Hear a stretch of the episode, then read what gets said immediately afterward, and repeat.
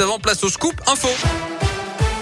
Et l'actu dans l'un, elle m'a connaît avec vous, Colin Cotte. Colin, bonjour. Euh, bonjour Yannick, bonjour à tous. À la une aujourd'hui, jour de grève et de manif. Aujourd'hui, à l'appel de plusieurs syndicats pour dénoncer la hausse du coût de la vie, des prix de l'énergie et défendre également les emplois. Et surtout réclamer des hausses de salaire pour tous et pour Laurent Obolo, représentant régional CGT cheminot. La question du pouvoir d'achat doit justement être au cœur de la campagne présidentielle qui arrive. Je pense que le pouvoir d'achat, plus que tout autre sujet euh, comme euh, la sécurité, euh, comme l'immigration, c'est le pouvoir d'achat, ça doit être le sujet essentiel de la campagne présidentielle, parce qu'à travers le salaire, il y a aussi le financement de la protection sociale via les cotisations sociales. Donc, quand on augmente les salaires, eh ben, on augmente par définition proportionnellement les rentrées pour la sécurité sociale, pour la branche maladie, la branche retraite, etc., etc. rassemblement à 14 h tout à l'heure à Bourg, à 14h30 à Mâcon, les syndicats de l'éducation nationale sont également mobilisés. Ils réclament encore une fois des effectifs en plus pour faire face aux absences liées au contexte sanitaire. D'après le SMIPP, la liste complémentaire a ainsi été épuisée dans l'Académie de Lyon.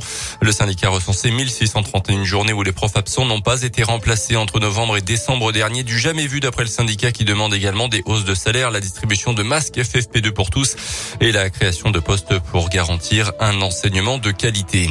Dans l'actu également, dans lundi, 7 ans de réclusion criminelle, peine prononcée hier par la cour d'assises de l'Ain contre une mère de famille âgée de 33 ans. Elle était accusée d'avoir tué ses deux filles de 2 et 7 ans en septembre 2018 à Saint-Genis-Pouilly dans le pays de Gex. Elle avait également essayé de s'en prendre à son fils d'une dizaine d'années avant de tenter de mettre fin à ses jours. Dans le reste de l'actuel est boudé par la quasi-totalité des candidats de la gauche. C'est pourtant aujourd'hui que débute le vote pour la primaire populaire.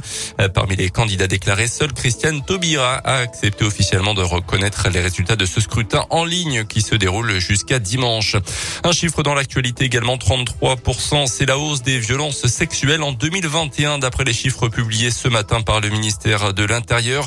L'augmentation est notamment due à la déclaration de faits anciens, plus 14% pour les violences intrafamiliale, euh, plus 9% pour les autres coups et blessures volontaires.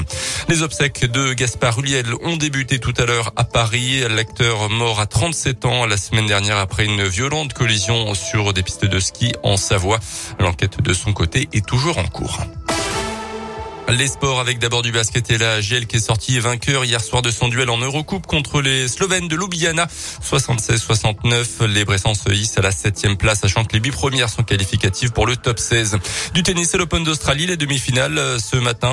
L'Australienne Ashley Barty affronte l'Américaine Madison Keys. L'autre demi-finale opposera l'Américaine Danielle Collins, tombeuse de la Française Alizé Cornet en quart de finale à la Polonaise Iga Swiatek. Merci beaucoup.